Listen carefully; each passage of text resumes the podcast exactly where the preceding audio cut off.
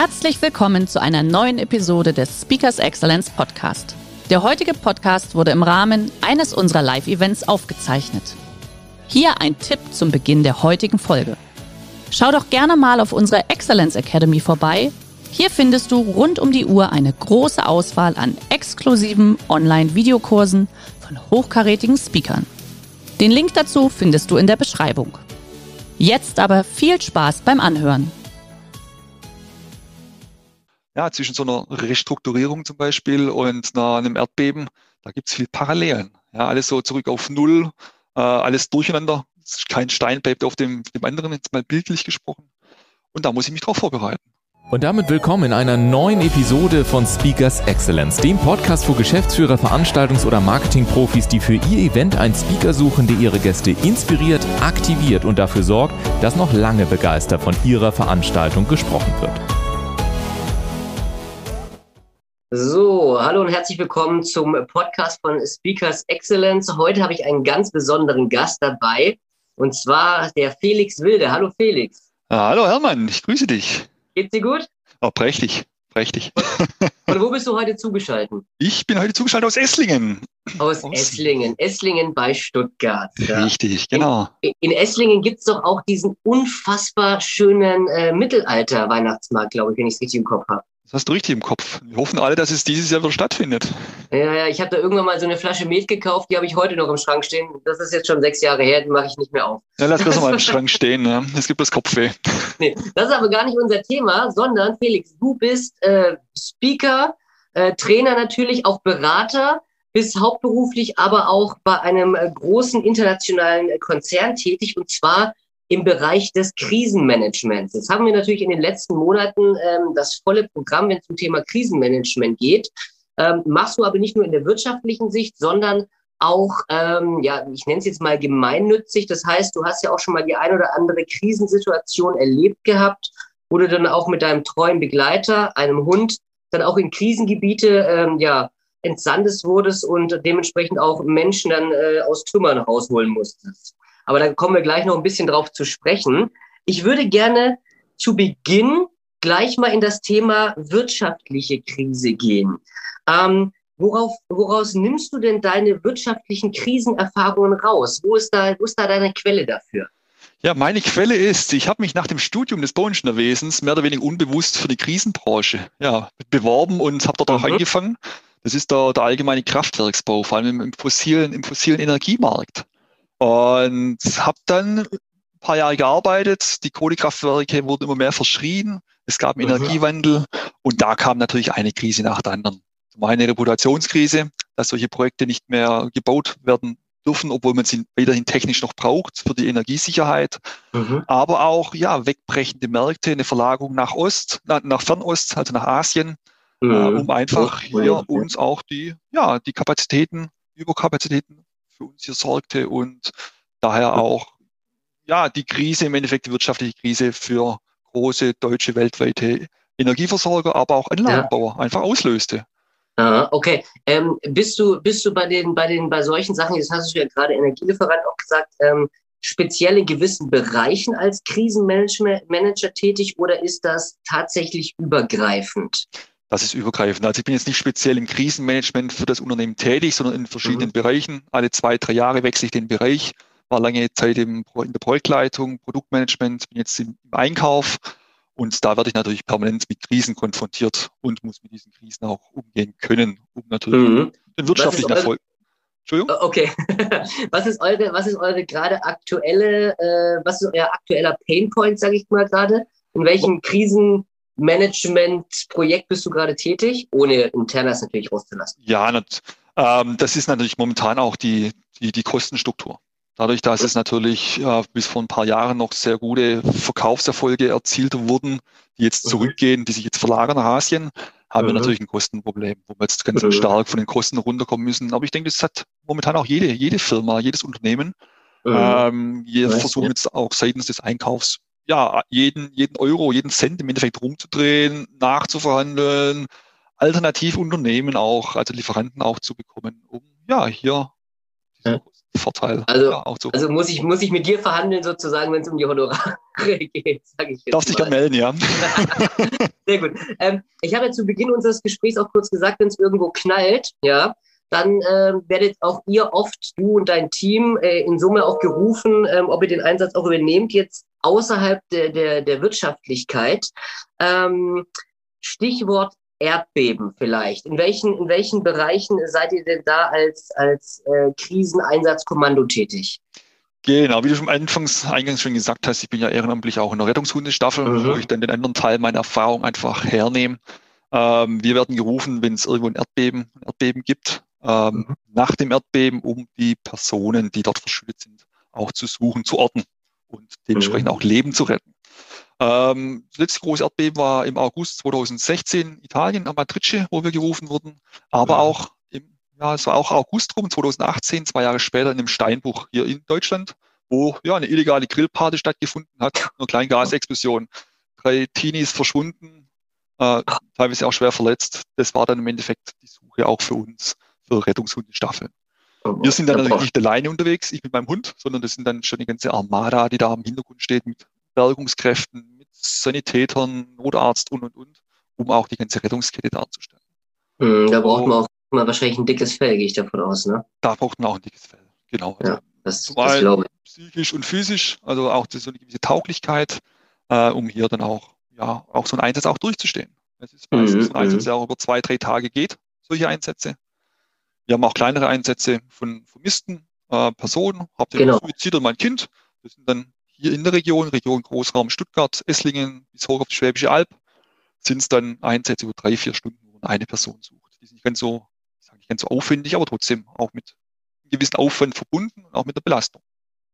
Mhm, mhm Glaube ich, ja, finde ich, finde ich mega cool, was du da machst. Ja. Deswegen, also auch vermisste Personen hast du gerade gesagt, oder wenn es halt, habt ihr aber wahrscheinlich in der Corona-Zeit, wenn es um illegale Grillpartys geht, habt ihr alle Hände voll zu tun gehabt. Ne, also, nee, Scherz beiseite, sondern wenn es wirklich eng wird, dann werdet ihr ja eigentlich dann hinzugezogen. Ja? Jetzt haben wir ja auf der einen Seite haben wir die, die, die ehrenamtliche Ehrenamtlichkeit, den Einsatz, wie du gerade gesagt hast, mit der Hundestaffel. Auf der anderen Seite haben wir auch das Thema Krisenmanagement im wirtschaftlichen Bereich, in Unternehmen, in Konzernstrukturen. Wo ist denn da die Schnittmenge? Eine ganz interessante Frage. Ich habe mich auch, äh, diese zwei Themen sind lang parallel gelaufen bei mir. Bis zu diesem mhm. Italien-Einsatz, wo ich dann aber auch ganz schnell gemerkt habe, ja, zwischen so einer Restrukturierung zum Beispiel und einer, einem Erdbeben, da gibt es viel Parallelen. Ja, alles so zurück auf Null, äh, alles durcheinander. Kein Stein bleibt auf dem, dem anderen, jetzt mal bildlich gesprochen. Und da muss ich mich darauf vorbereiten. Ja, da muss ich mich darauf vorbereiten. Ich muss die richtige Entscheidung treffen im Einsatz. Ich habe da keine Zeit, einen großartigen Arbeitskreis zu bilden. Da zählen wirklich dann auch Entscheidungen. Da zählt auch die, die Führungskraft, wie stark die Führungskraft motivieren kann bei der ehrenamtlichen Staffel natürlich andere Ansätze als, als im Unternehmen, aber im Grunde ist es das Gleiche. Ja, wie mhm. motiviere ich mein Team, um hier die letzte Meile zu gehen? Wie habe ich, ja, wie motiviere ich mein Team, wenn sie wissen, dass sie in einem Jahr nicht mehr im Unternehmen sind, aber trotzdem noch Leistung bringen müssen? Eine Fehlerkultur. Wie gehe ich im Unternehmen mit Fehlern um? Ähnlich wie auch bei uns nach den Rettungseinsätzen. Währenddessen kann ich nicht großartig rumdiskutieren, was da schiefgelaufen ist während einer Krisensituation. Ich mhm. muss im Nachgang ganz offen mit meinen Fehlern umgehen. Jeder will lernen, jeder will sich weiterentwickeln und da gehört eine offene Fehlerkultur auch mit dazu. Mhm. Genauso ja. auch mit der Nachbereitung. Kein ja. Projekt ohne Nachbereitung, ohne Projektabschluss, kein Einsatz ohne Nachbesprechung. Und das mhm. sind so diese Parallelen, wo ich ganz schnell gemerkt habe, da zehre ich auf beiden, auf beiden Seiten. Zum einen, mhm. ich zurückkomme von dem Einsatz, äh, aber auch von meinen unternehmerischen ja, Erkenntnissen und und Erfahrungen einfach in dem Einsatz. Mhm. Während dem Einsatz, während des Projekts dürfen keine großen Fragen gestellt werden, aber in der Nachbereitung muss natürlich dementsprechend optimiert werden. So habe ich das jetzt gerade auch mal rausgehört. Ne? Jein, also Situativ Führungsstil entscheidet sich aber ganz, ganz stark im Einsatz, im Normalbetrieb. Mhm. Es ist natürlich eine andere Hierarchie im Einsatz, da muss es einfach funktionieren. Klar. Aber wenn ich natürlich wirklich Schwierigkeiten sehe in dem Einsatz oder eine Gefährdung sehe, dann hebe ich natürlich schon die Hände und sage, Moment, ja, das ist jetzt die falsche Entscheidung. Also da geht dann schon noch die, der eigene Selbstschutz vor. Ja, Aber klar. auch im Unternehmen, ich will schon, dass mein Team auch, auch Fragen stellt, auch kritisch meine Entscheidung hinterfragt, weil mhm. ich bin auch nicht der Allwissende. Ja. ja. Aber es kommt halt so ein gewisser Zeitpunkt, wo entschieden wird, zu den jetzigen Bedingungen oder der jetzigen Informationslage, Und da muss dann auch das Team dahinter stehen. Ja, Im Endeffekt muss immer dann am, am Ende des Tages einer die Entscheidung treffen. Und wenn es, wie du ja sagtest, wenn das jetzt äh, nicht auf Kosten des, des, des eigenen Wohlbefindens ist, ob man jetzt rechts oder links marschiert, dann muss man dementsprechend auch nicht großartig diskutieren. Das kann ich schon verstehen. Jetzt ist es ja so, Felix, du bist ja nicht umsonst heute bei uns im Podcast, sondern du bist ja auch Speaker, Trainer und Coach, hatte ich ja auch zu Anfang eher gesagt gehabt. Was sind denn deine Schwerpunkte? Was sind deine Kernthemen? Meine Kernthemen im, im Bereich Speaking sind natürlich die, die globalen Herausforderungen. Ich habe da meine 5 Ks, ähm, mit denen ich ja, einen Einsatz vorbereite, aber auch im unternehmerischen Sinne ganz gut fahre. Fängt an bei einer Kooperation, einer Koordination, wie gehe ich die, Einsätze, die Einsätze an, wie koordiniere ich, dass ich möglichst schnell in so ein Krisengebiet komme, wie bereite ich mich vor, eine Kommunikation natürlich, eine Kontrolle von meinen, von meinen Teammitgliedern, von meinem Hund als kleinste gemeinsame Einheit, aber auch im Endeffekt so ein gewisser Komfortbetrieb. Weil so eine mhm. Menschlichkeit gehört auch wieder zu, dass ich die Motivation wieder habe. Aber auch, wie gerade eben schon angesprochen, die Fehlerkultur. Ja, mhm. Wie gehe ich mit okay. meinen Fehlern um? Ähm, wer, wer darf was ansprechen? Ja, es ist ein blödes Beispiel, aber wie offen muss meine Türe sein? Wie offen und konstruktiv gehe ich mit Fehlern um? Weil ich muss einfach daraus, daraus lernen. Und mhm. natürlich ein ganz großer Schwerpunkt, führen, motivieren und entscheiden in lebensgefährlichen Situationen oder aber auch im Unternehmen. Wie gehe ich mit Entscheidungen um? Wie priorisiere ich? Weil derjenige, der entscheidet, trägt meistens auch die Verantwortung. Ein ganz wichtiger Punkt. Ähm, daher darf sich trotzdem keiner zurücklehnen. Mhm, okay, lass mich noch mal ein bisschen bei den 5Ks nachbohren. Äh, du hast gerade gesagt, globale Herausforderungen, Meistern, Kommunikation etc. Kannst du sie uns noch mal ganz kurz schnell auflisten, die 5Ks, auf die es bei dir ankommt? Die Koordination, die Kooperation, die Kommunikation, die Kontrolle und zu guter Letzt der Komfortbereich. Der Komfortbereich auch nicht schlecht. So, pass auf, dann, dann nehme ich mir jetzt mal eins einfach an der Stelle raus. Wir nehmen mal das Thema Kommunikation. Kommunikation und Vertrauen. Wie wichtig ist es, das zu haben, die, die, die Waage zu finden, sage ich jetzt mal, äh, als Führungsposition? Ich muss meinem Team vertrauen können. Ich muss meinem, das ist der, die gemeinsame, also der gemeinsame Nenner und die, die Wurzel von allem Erfolg. Äh, wenn ich kein Vertrauen habe, ähm, zu meinem Team, mein Team auch nicht selbstständig arbeiten kann äh, und ich nur eine, eine ganz kurze Leine in der Führung habe, dass das funktioniert nicht. Mhm. Ich muss schnelle Entscheidungen treffen, ich muss darauf vertrauen können, mein Team muss mir vertrauen können, auch ganz wichtig, dass das, was ich entscheide, dass das auch Hand und Fuß hat. Ähm, es fängt ja bei Vertrauen. Vertrauen geht über die Kommunikation, weil ich einfach auch offen kommunizieren muss. Offen, transparent, ehrlich und sachlich. Je mehr ich im Einsatz bin, desto sachlicher, müssen die Emotionen auch einfach ja, mal raus. Jeder muss vielleicht auch manchmal was, was schlucken in so einem ja. Einsatz jetzt, in so einer Krisensituation. Man kann gerne danach drüber sprechen, aber hier zählt jede Minute. Wie in einer Unternehmenskrise. Da muss ich auch schnell, zügig meine Punkte, meine Arbeitspakete abarbeiten und kann nicht, wie vorhin schon gesagt, einen Arbeitskreis bilden, um hier mal ja, drüber zu diskutieren, ohne mit offenem Ende. Beispiel Skype-Konferenz mit 30 Teilnehmern. Ja, verheerend. Ja, ähm. tatsächlich, stimmt. nee, okay, ja, also ich muss, ich, ich werde natürlich ein bisschen spitzer noch weiter fragen, weil es ist natürlich aktuell haben wir, haben wir äh, weltweit, Deutschland merkt das jetzt auch natürlich immer mehr, einen viel agileren Führungsstil. Das hängt natürlich auch ein bisschen mit dem New Work zusammen, sage ich mal. Vertrauen ist für dich sehr wichtig, das sehe ich genauso. Äh, wir sind ja gerade in so einem, in so einem Wandel, sage ich mal, von dem militärischen Führungsstil zum agilen Führungsstil. Und so wie ich das ja raus, rausgehört habe, hast du eine relativ, einen relativ flachen Führungsstil, wobei natürlich auch ne, gewisse Entscheidungsketten einfach gegeben sind. Ähm, was sind denn deiner Meinung nach noch weitere Änderungen, wenn ich das Schlagwort New Work einfach mal loslasse? Ja. Gut, es hat sich natürlich, wie du sagst, es hat sich wahnsinnig viel geändert. Mein Team ist nicht mehr so greifbar wie früher. Mittlerweile sitz, sitzen die meisten sitzen im Homeoffice oder die, die Teams werden global zusammengewürfelt. Das heißt, ich, ich kenne auch von meinem Team, die meisten kenne ich gar nicht, mit denen ich schon seit einem Jahr zusammenarbeite, habe ich noch nie persönlich getroffen. Man telefoniert regelmäßig über Teams oder über Skype. Ähm, ich denke, die Führungsinstrumente sind die gleichen. Äh, eine Vereinbarung von Zielen, konstruktives Feedback, äh, eine Aufgabendelegation. Das, sind, das bleibt weiterhin gleich. Aber ich muss einfach, ich gehe einfach dann anders damit um. Gespräche, mhm. so persönliche, zwischenmenschliche Gespräche fallen ein bisschen weg. Äh, auch diese typischen Kaffeeküchengespräche, die ganz wichtig sind, um auch mal über den Tellerrand zu schauen. Dafür habe ich jetzt mit meinem Team eingerichtet, dass man Freitagnachmittag sich einfach auf einen, auf einen Coffee Break trifft. Ja, und zur Devise gemacht, hier unterhält man sich nicht über irgendwelche beruflichen Dinge, sondern einfach mal, ja, wie geht's der Familie zum Beispiel? Eine halbe Stunde, offenes Gespräch, sechs Personen, macht, macht Spaß. Ja, und danach merkt man immer wieder die anderen Punkte bei anderen Besprechungen, bei anderen Arbeitspaketen. Es läuft einfach harmonischer, wenn man sich auch ein bisschen da kennt. Weil das, das Leben, ich, das, dieses Arbeits, die Arbeitsweise hat wahnsinnig ein Tempo zugenommen. Morgens um acht geht's los, der Tag ist durchgetaktet mit Besprechungen, zack, zack, zack. Zwei Minuten vor einer Skype-Konferenz hat man vielleicht noch die Möglichkeit, kurz, ja, bis der Rest auch noch teilnimmt, noch was Privates zu sprechen, aber auch nicht wirklich. Ja, es ist einfach eine Wahnsinnsgeschwindigkeit. Und da ein bisschen zu entschleunigen, ähm, Menschlichkeit reinzubringen, dann motiviert sich es ganz anders, dann führt sich es ganz anders und man hat die Rückenstärkung und auch das Vertrauen, wenn man sich einfach besser kennt. Das ist das New Work. Ich denke, das ist für jeden mhm. eine wahnsinnige Herausforderung. Natürlich auch eine Chance, was wir jetzt hier bekommen haben. Äh, und da müssen wir dran arbeiten und jeder muss sich hier weiterentwickeln und aus seinem Komfortbereich einfach ein bisschen rauskommen. Absolut. Du hast es gerade äh, schon auf den Punkt gebracht. Auch das, ich finde das eine super coole Idee mit diesen Kaffee-Breaks, äh, sag ich mal, jeden Freitagnachmittag.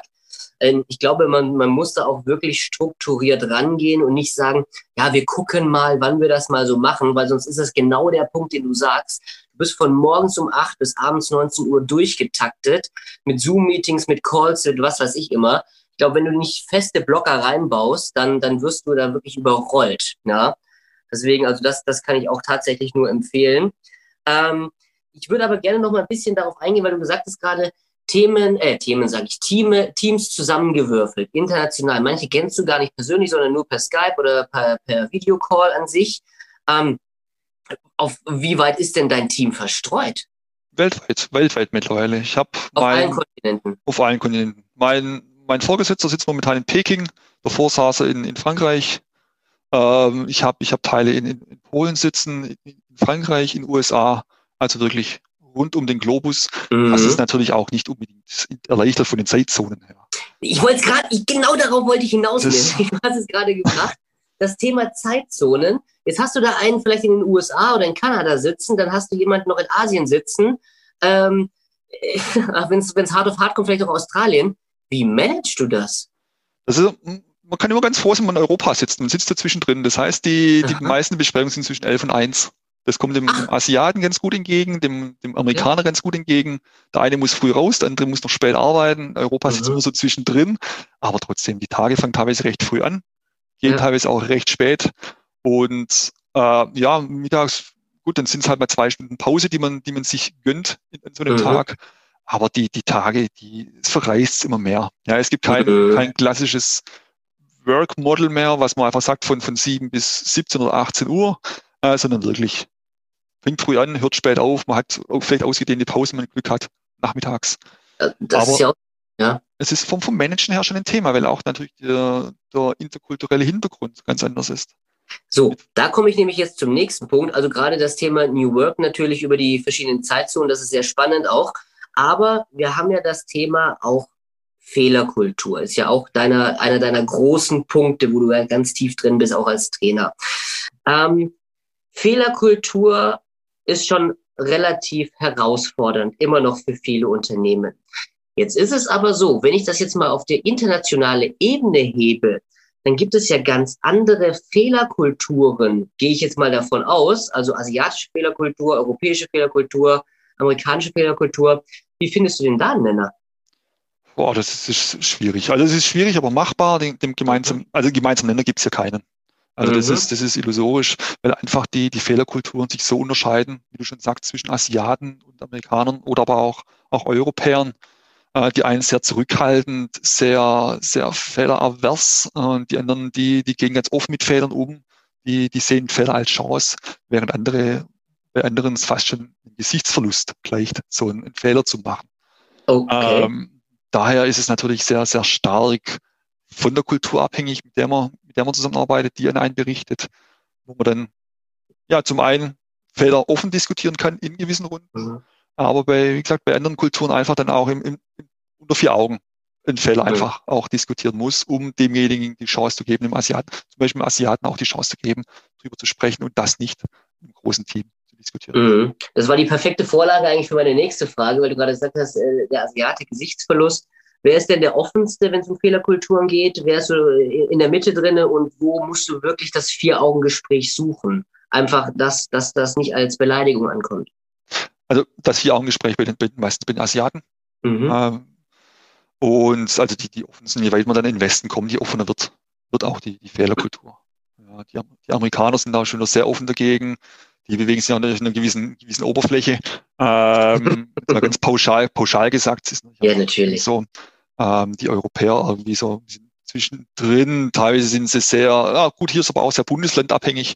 Ähm, aber, äh, ja. ja. aber es ist schon, wir gehen da eher konstruktiv damit um. Ähm, ich bitte mein Team auch mal, wenn ich einen Fehler mache, mir das bitte zu sagen, ja, dass ich auch weiß, wo ich noch an mir arbeiten muss.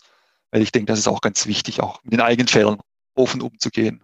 Ja, ja. In der Tat, glaube ich, äh, umso mehr Richtung Süden, umso, umso spitzer wird die Fehlerkultur in Deutschland. Wir Rheinländer, wir gehen direkt kontra, aber akzeptieren es dann auch dementsprechend. So, pass auf, äh, Felix, äh, was ich nicht vergessen äh, darf, auf keinen Fall, ist, du hast ein Buch geschrieben. Ja. Sag uns den Titel und warum hast du das Buch geschrieben? Der Titel, das ist erfolgreich. Ich bin einer der Co-Autoren von diesem Buch und es ja. war ich habe schon immer mit dem Gedanken gespielt, ein Buch zu schreiben. Ein ganzes mhm. Buch war mir einfach zu, zu viel und zu, zu, zu aufwendig, sage ich ganz ehrlich. Und ich habe mich mit ein paar Autoren zusammen gemacht, zusammen getan, nicht zusammen gemacht und mhm. habe hier ein, ein Kapitel gefüllt über, ja, über meine Themen und habe zum einen die, die Corona-Lockdown-Zeit 2020 ganz sinnvoll genutzt, ähm, aber auch einfach mal die Punkte niedergeschrieben, um hier ja auch den, den Bekannten, Freunden, Geschäftspartnern einfach auch was in die Hand zu geben, mhm. ähm, einen kleinen Leitfaden im Endeffekt. Sie auch mal nachschlagen können, was ich denn auf meinen Auftritten in meinem Training so erzähle, auch einfach mal ein Nachschlagewerk zu haben. Sehr, sehr cool. Liegt auch bei dir äh, im Profil ab sozusagen das Buch mit ISBN-Nummer. Da könnt ihr euch dementsprechend, liebe Zuhörer, wenn ihr daran Interesse habt, auch mal kurz reinlesen. Das Schöne ist ja, es wurde ja sogar zum Bestseller gekürt. Nicht dein Ernst. Glückwunsch. Doch, Dankeschön. Sehr cool, sehr cool. Felix, bevor wir gleich zum Abschluss kommen, würde ich dir jetzt gerne 30 bis 45 äh, Sekunden, ich wollte schon fast Minuten sagen, aber 30 bis 45 Sekunden geben, ein Abschlussstatement an unsere Zuhörer, ähm, auf was sie achten sollen, wie sie durch die Krise kommen, wie sie Krisen managen können. Lege los. Also ich denke, das, der wichtigste Punkt ist dieses Krisenbewusstsein man muss erstmal sich auch eingestehen, dass man in der Krise ist, in der Krisensituation ist. Das ist schon mal der erste Schritt. Ja, wenn ich es leugne, wenn ich meinen Kopf in den Sand stecke, äh, werde ich nie mitbekommen, was um mich herum passiert. Dann kommt natürlich die Vorbereitung mit dazu. Ich muss mich, wie im Einsatz, wenn wir auf unsere Einsätze gehen, muss ich zu circa 80 Prozent vorbereitet sein. Mit dem Krisenhandbuch, mit entsprechenden Kommunikationskanälen, mit Vertreterregelungen. Wenn ich das habe, ist schon mal ein, großes, ein großer Teil auch geleistet, weil ich mich einfach auch darauf verlassen kann, dass die Prozesse stehen. Die restlichen 20 Prozent, so sage ich immer, äh, sind einfach der Situation geschuldet, muss ich flexibel sein, muss agil sein, muss reagieren können. Kann ich nur, wenn mein Team hinter mir steht, meine Prozesse stehen und ich weiß, wo ich mich hinbewege. Motivation, das Team, wie gesagt, das Team ist das Wichtigste, muss hinter mir stehen. Die müssen wissen, für wen sie sich aufopfern, weil eine Krise kommt nicht unbedingt freitags, äh, ja, Montag von 8 bis freitags um 16.30 Uhr, sondern meistens am Wochenende oder sonst wann. Also, und da gehört auch die Unternehmenskultur ein ganz wichtiger Beitrag mit dazu, dass mein Team weiß, für wen sie kämpfen, dass es loyal ist, dass sie hinter mir stehen. Und ansonsten, ja, eine Krise, keiner bewältigt eine Krise alleine. Man sieht jetzt in der Corona, ist ja schon eine, eine Wahnsinnskrise für, für alle Fakultäten, ähm, aber auch kleinere Krisen, Branchenkrisen, regionale Krisen. Keiner ist allein, es gibt Hilfe, die muss man sich holen, wenn man es alleine nicht schafft, vor allem auch als kleineres Unternehmen. Es ist auch gar keine Schmach, sowas zu tun, sich helfen zu lassen. Ich lasse mir auch helfen, wenn ich was nicht kann. Daher darf jeder gerne auf mich zukommen, der hier ein bisschen Hilfe braucht, der hier mal auch andere Impulse braucht aus dem Katastrophenschutz, um auch hier vielleicht einfach mal die Perspektive zu wechseln. Genau. Ein schöneres Schlusswort hätte ich nicht finden können, lieber Felix. Ach, Dankeschön. Ich bin vielen, ganz rot. Vielen, du wirst ganz rot. das ist leider nur ein Podcast, wir sehen es nicht. Aber vielen, vielen Dank, dass du dir heute die Zeit genommen hast, dass du uns auch mal Einblicke gegeben hast, äh, sag ich mal, in dieses wirtschaftliche Krisenmanagement. mit der Brücke in das, naja, in das wirkliche Krisenmanagement, sage ich jetzt mal, im, im privaten Bereich, was natürlich auch manchmal äh, kurz äh, zwischen Leben und Tod steht. Das ist schon eine ganz heftige Nummer. Deswegen vielen Dank, dass du dir heute die Zeit für unsere Zuhörer genommen hast. Liebe Zuhörer, ich hoffe, es hat euch heute wieder gefallen und ich würde mich natürlich freuen, wenn ihr das nächste Mal wieder beim Podcast von Speakers Excellence einschaltet. Und bis dahin sage ich, lieber Felix, bleib gesund, pass auf dich auf. Das gilt natürlich auch für euch, liebe Teilnehmer. Macht's gut. Ciao, ciao. Vielen Dank euch allen.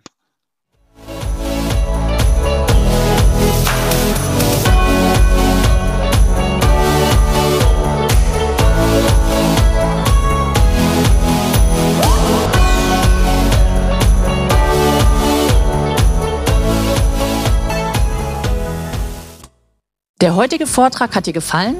Dann schau dich doch gerne auf unserem Kanal um oder sei live bei einem Forum dabei. Weitere Informationen findest du in der Beschreibung. Bis zum nächsten Mal.